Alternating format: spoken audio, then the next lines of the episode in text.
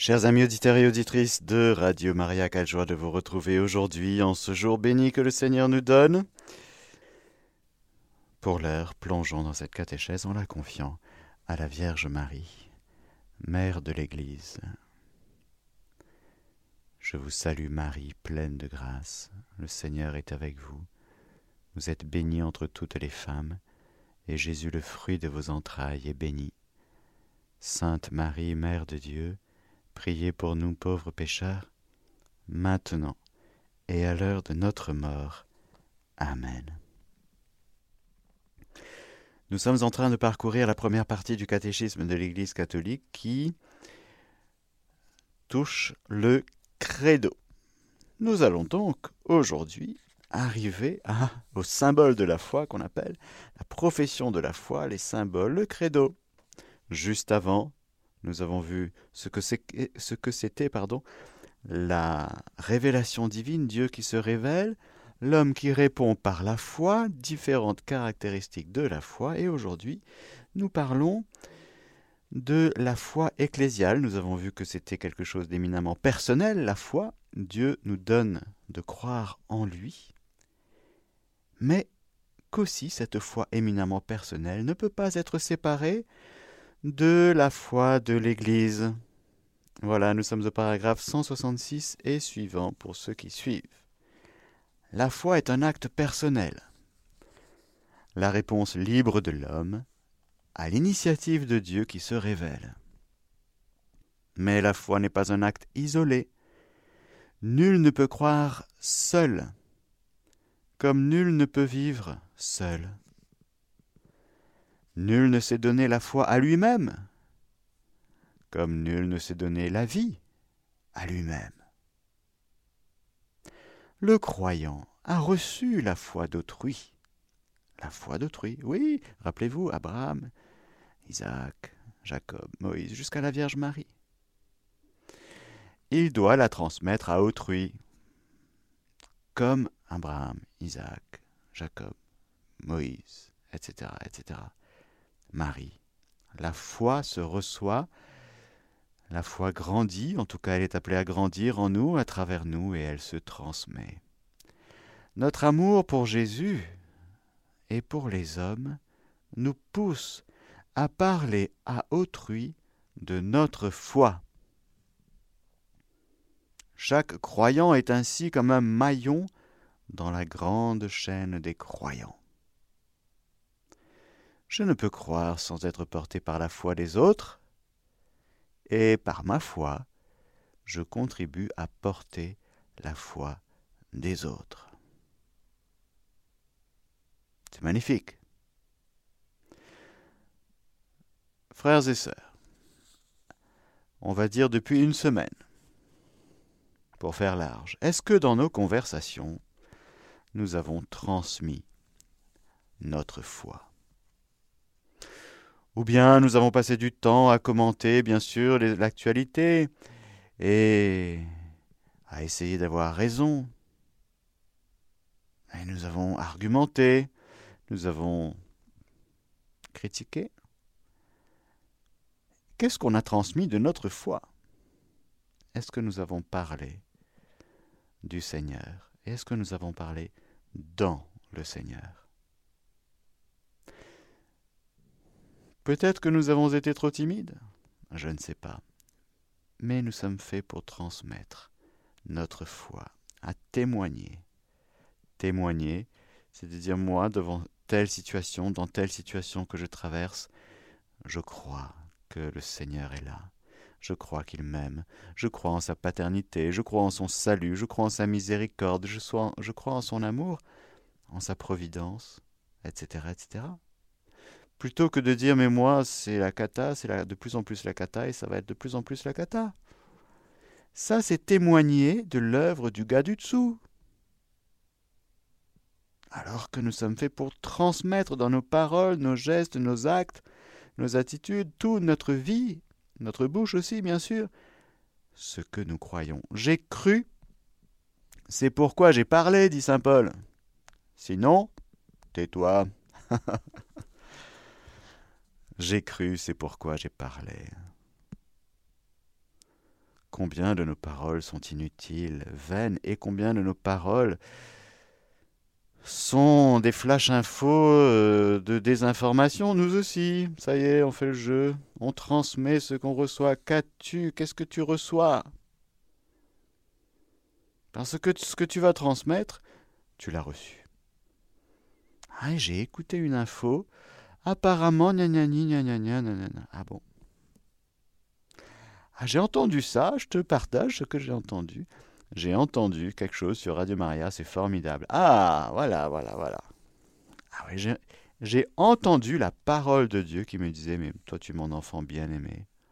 Alors il faut que je te dise, je crois que je suis le fils bien-aimé du Père. Je crois que je suis la fille bien-aimée du Père.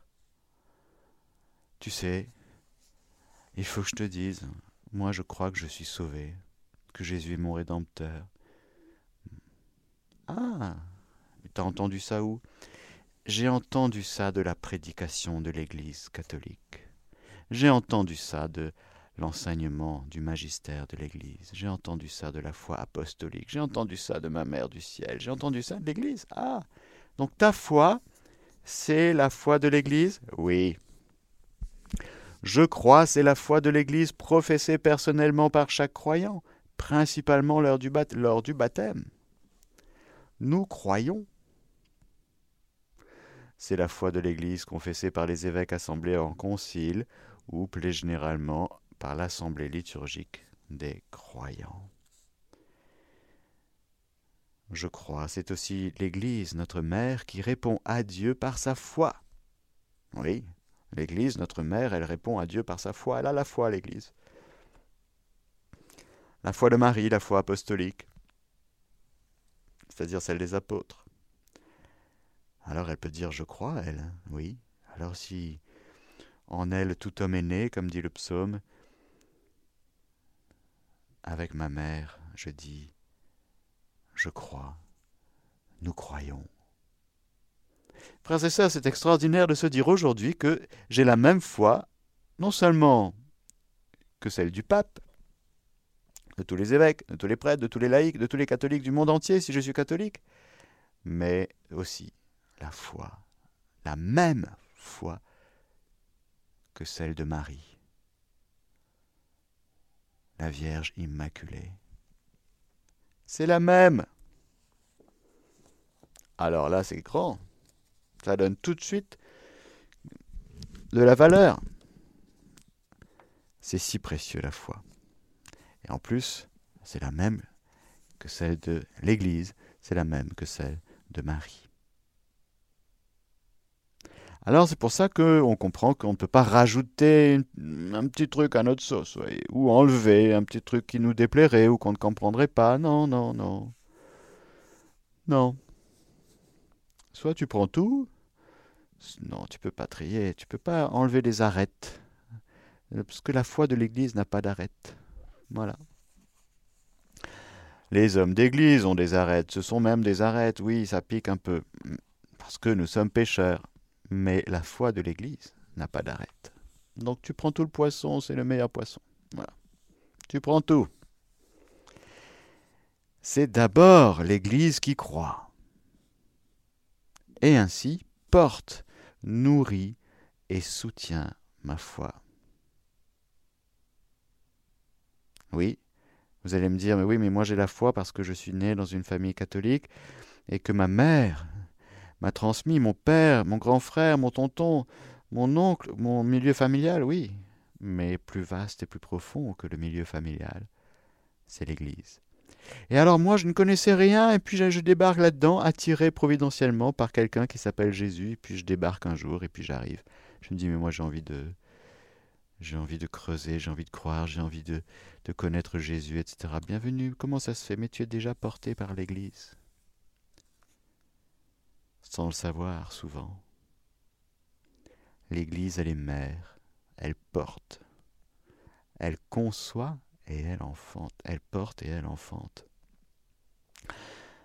Elle a des entrailles de mère, l'Église. C'est d'abord l'Église qui partout confesse le Seigneur. C'est pourquoi on est partout chez nous. quel que soit le rite, quelles que soient les traditions liturgiques, quel que soit, vous allez au JMJ, vous allez à Medjugorje, vous allez partout, à Rome, vous allez à Jérusalem, vous allez en Inde, vous allez en Argentine, en France, partout, vous êtes chez vous. Pourquoi? Parce que l'Église, c'est la maison, c'est la maman, c'est la mère, qui nous porte. Et ma foi à moi, c'est d'abord l'Église qui partout confesse le Seigneur. Alors je peux dire le credo, nous allons le voir, ce magnifique credo. Je peux le dire en français, en latin, en portugais, peu importe. L'essentiel, c'est la vérité, c'est la res. Les énoncés auxquels je crois rejoignent la réalité.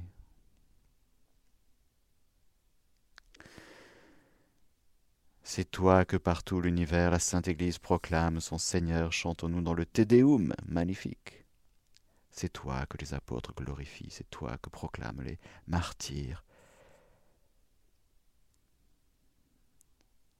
Remarquons, frères et sœurs, qu'un tout petit qui reçoit le don de la foi par le baptême, c'est la même foi que celle des martyrs. Cette même foi pour laquelle les martyrs meurent aujourd'hui. Ce n'est pas de la gnognotte. Ce n'est pas une opinion sympathique sur Jésus, la foi. Ce n'est pas une bienveillance humaine. Non. C'est quelque chose qui fait que des gens donnent leur vie jusqu'à verser leur sang aujourd'hui. Parce qu'il y a des gens qui meurent en raison de cette foi dont nous parlons. Ça n'a l'air de rien, un petit peu d'eau, hein, sur le front, c'est mignon, il est mignon. Hmm. Tu es devenu enfant de Dieu. Oh, il est sympa, le curé chante bien. Mais c'est super important ce qui se passe.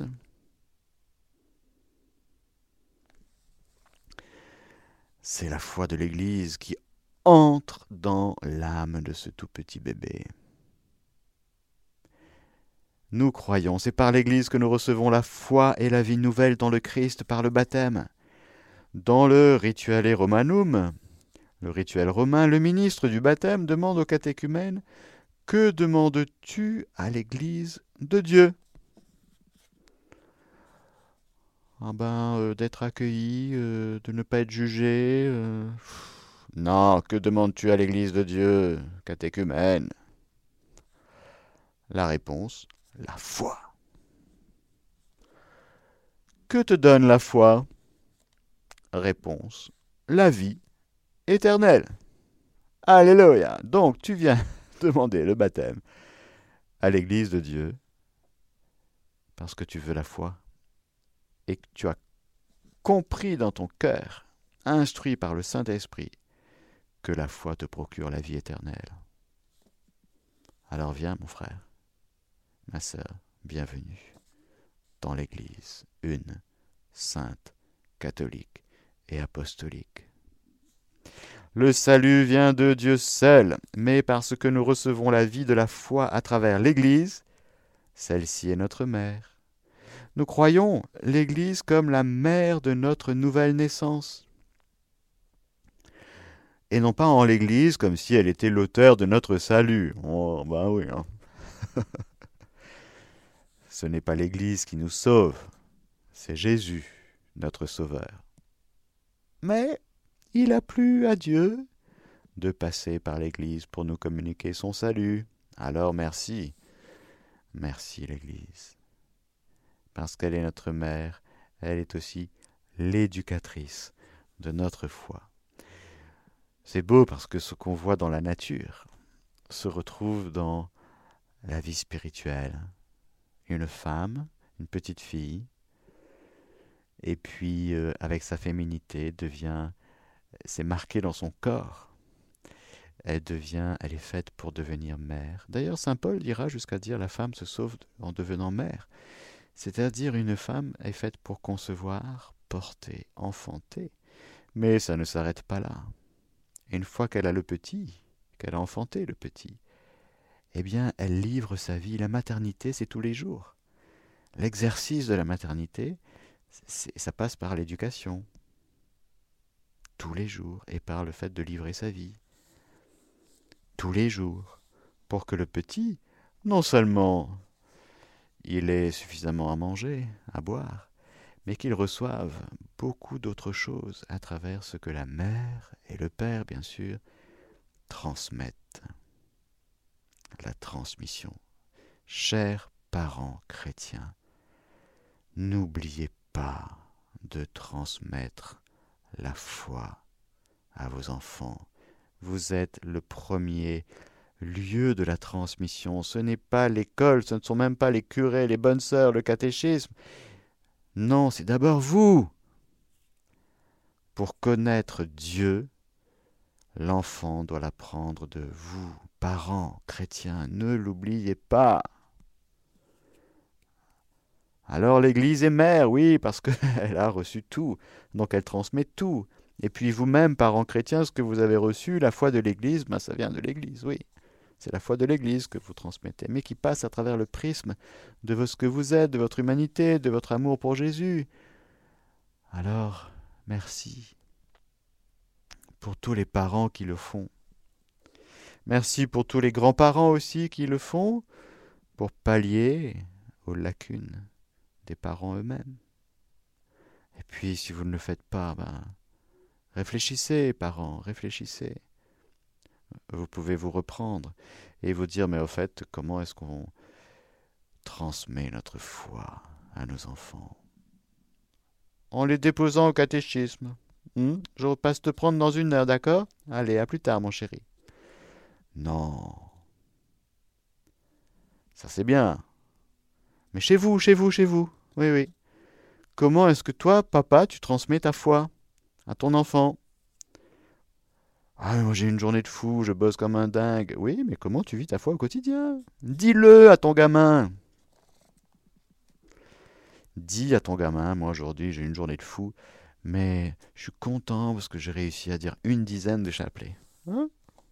Ah, un enfant qui entend ça, il dit Ah, mon papa, il réussit à prier une dizaine de chapelets dans sa journée de fou. Ah, s'il est bien, mon papa. Vous voyez ce que ce qu'on reçoit, ce que l'enfant reçoit, à travers vous. Ça n'a pas de prix. Dites-le, transmettez. Ah, c'est un peu dur avec un collègue aujourd'hui, mais j'ai prié Jésus, alors mon, cœur a été plus dans la paix, moins dans l'agacement, la colère, euh, l'impatience. Ah, mon papa prie Jésus dans sa journée pour être plus patient. Ah, ah, c'est concret. Ça s'appelle transmettre. Ça s'appelle éduquer. L'éducation, ce n'est pas simplement de transmettre des choses, mais c'est livrer notre vie. Parce que l'enfant, il ne va pas retenir tant les concepts que la manière dont vous le dites. S'il vous voit à genoux, s'il vous voit prier, L'enfant qui procède par imitation, et c'est normal, il va faire pareil. Et eh ben voilà. Il va se mettre à genoux, il va faire son signe de croix. Pourquoi? Parce que simplement, il a vu papa et maman le faire. Et en plus, vous l'expliquez super bien comment faire un joli signe de croix, non pas à la va-vite en chassant des mousses, des mouches, mais d'une manière pieuse, présente à celui que vous invoquez lorsque vous faites le signe de croix.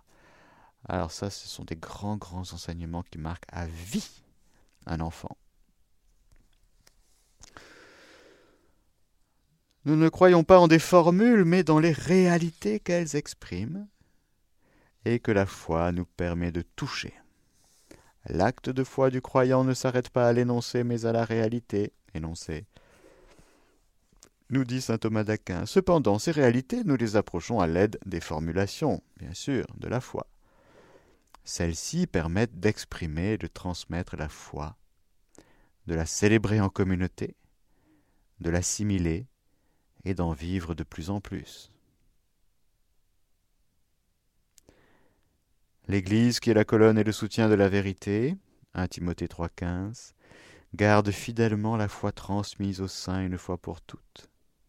C'est elle, l'Église, qui garde la mémoire des paroles du Christ.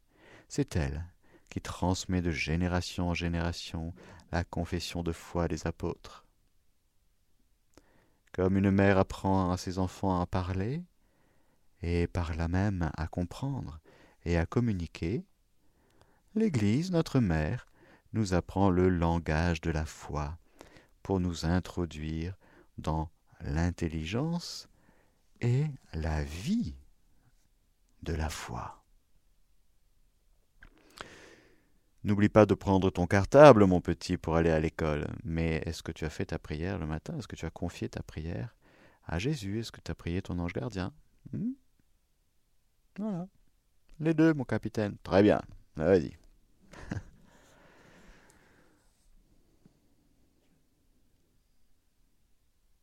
Quand le Fils de l'homme viendra, est-ce qu'il y aura la foi sur la terre?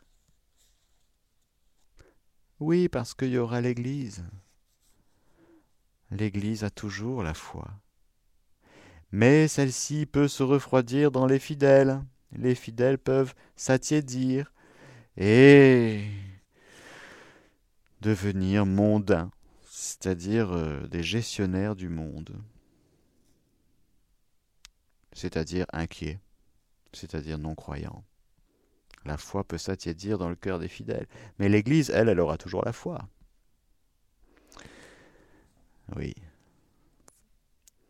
Parce que la foi, elle est infaillible et que l'Église est infaillible dans sa foi. C'est pourquoi cette foi que nous recevons de Dieu par l'Église, eh bien, demande à grandir en chacun de nous en fréquentant, en nous instruisant de l'enseignement de l'Église, en fréquentant, en ayant une vie ecclésiale, communautaire. Un chrétien tout seul est un chrétien en danger, et l'orgueil n'est jamais trop loin pour nous faire croire que nous sommes plus intelligents que l'Église. Hmm. Depuis des siècles, à travers tant de langues, cultures, peuple et nation. L'Église ne cesse de confesser sa foi unique, reçue d'un seul Seigneur, transmise par un seul baptême, enracinée dans la conviction que tous les hommes n'ont qu'un seul Dieu et Père. Saint Irénée de Lyon termine, témoin de cette foi, pardon, déclare, je cite, En effet, l'Église, bien que dispersée dans le monde entier jusqu'aux extrémités de la terre, ayant reçu des apôtres et de leurs disciples la foi. Garde cette prédication et cette foi avec soin. Comme n'habitant qu'une seule maison, elle y croit d'une manière identique, comme n'ayant qu'une seule âme et qu'un seul cœur, et elle les prêche, les enseigne et les transmet d'une voix unanime, comme ne possédant qu'une seule bouche. Très belle expression de saint Irénée de Lyon. Une seule bouche. Tu vas au fin fond du Chili, tu comprends, même si tu ne comprends pas le chilien. Lorsqu'il y a une prédication, c'est la même foi. Tu vas au fin fond en Mongolie là-bas, la même foi. Extraordinaire. Une seule bouche. Très belle expression. Car si les langues diffèrent à travers le monde, le contenu de la tradition est un et identique.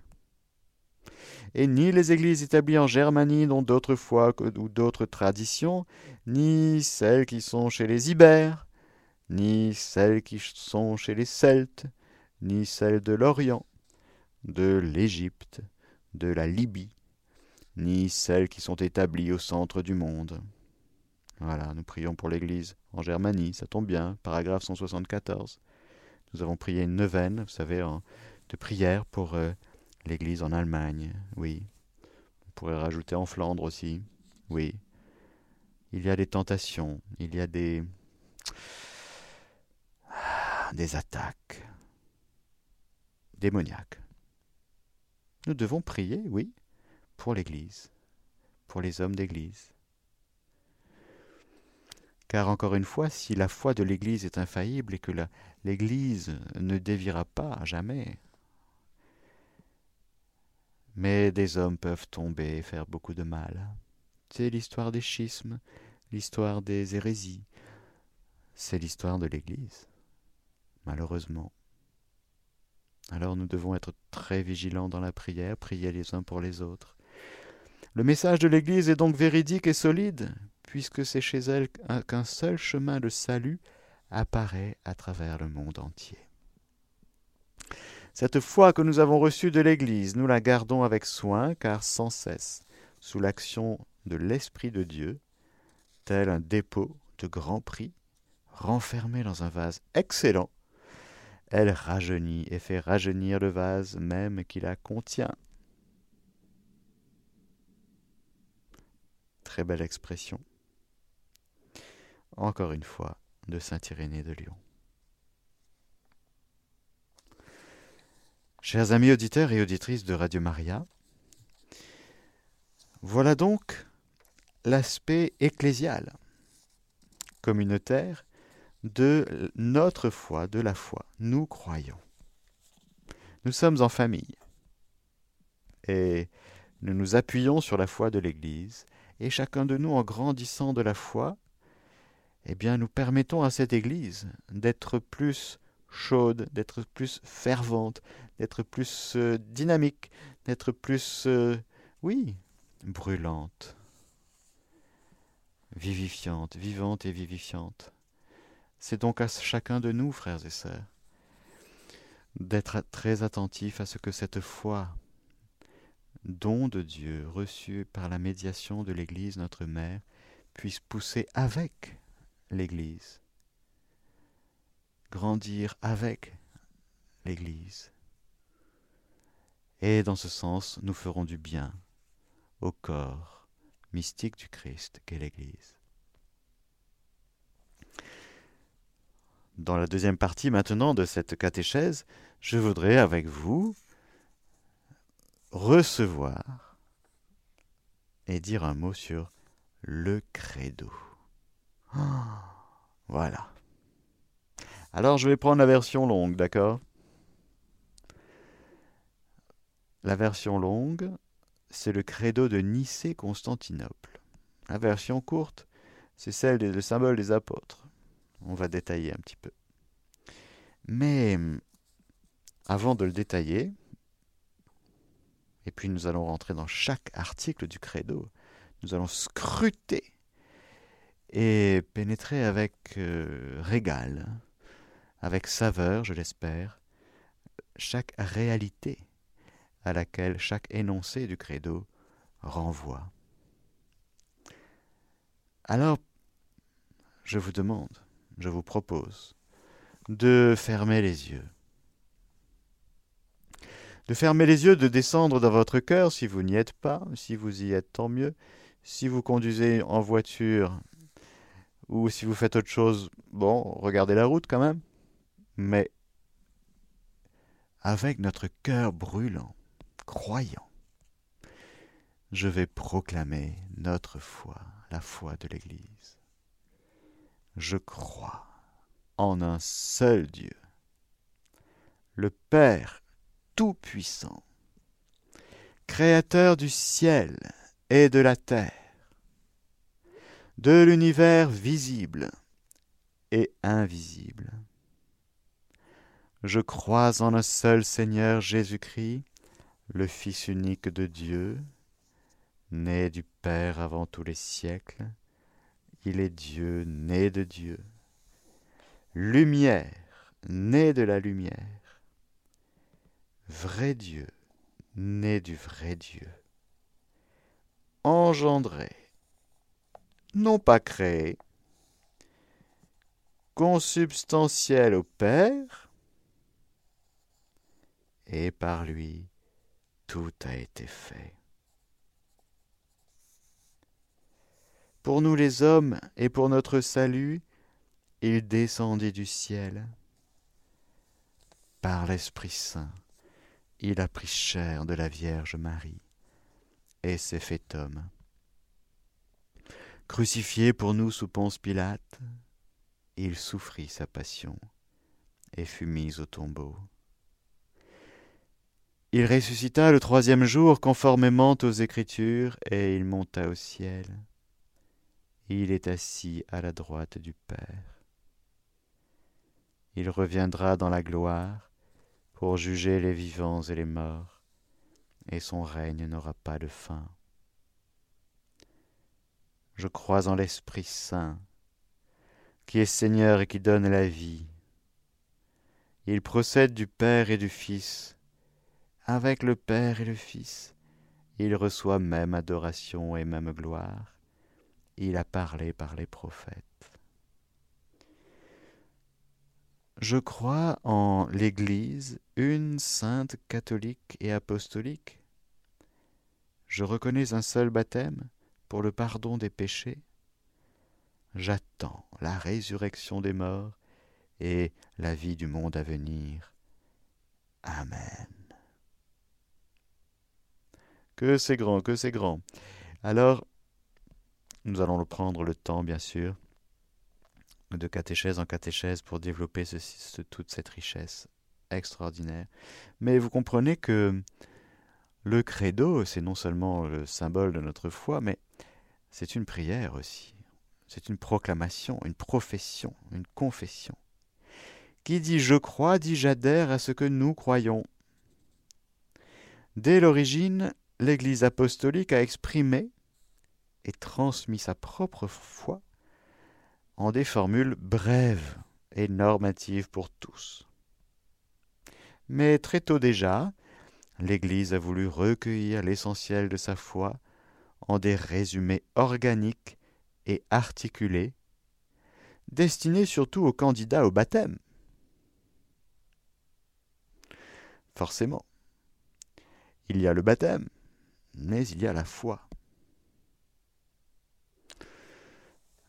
Les deux sont liés, intimement liés. Cette synthèse de la foi n'a pas été faite selon les opinions humaines, mais de toute l'écriture a été recueilli ce qu'il y a de plus important, pour donner au complet l'unique enseignement de la foi.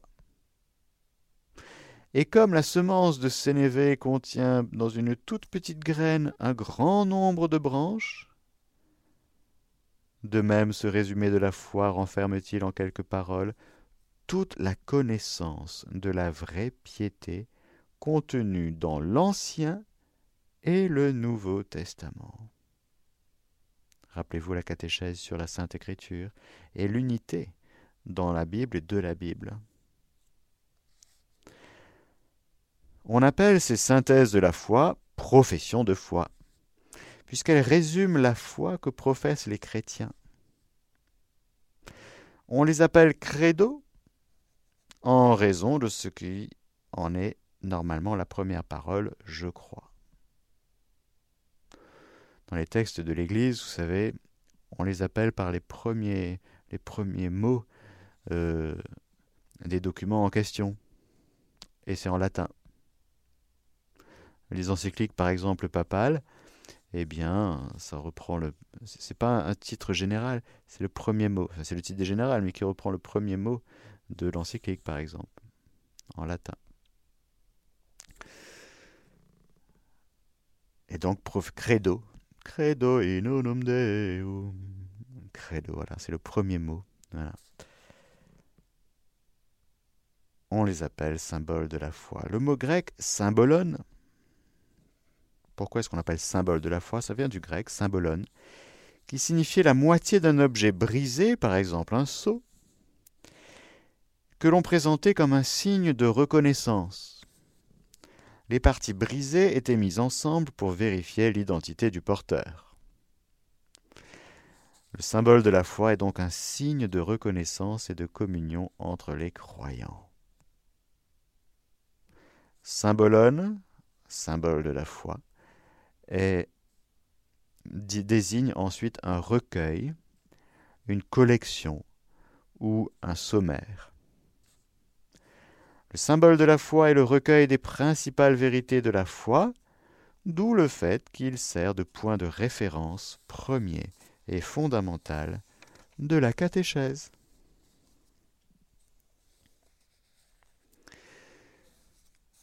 La première profession de foi se fait lors du baptême,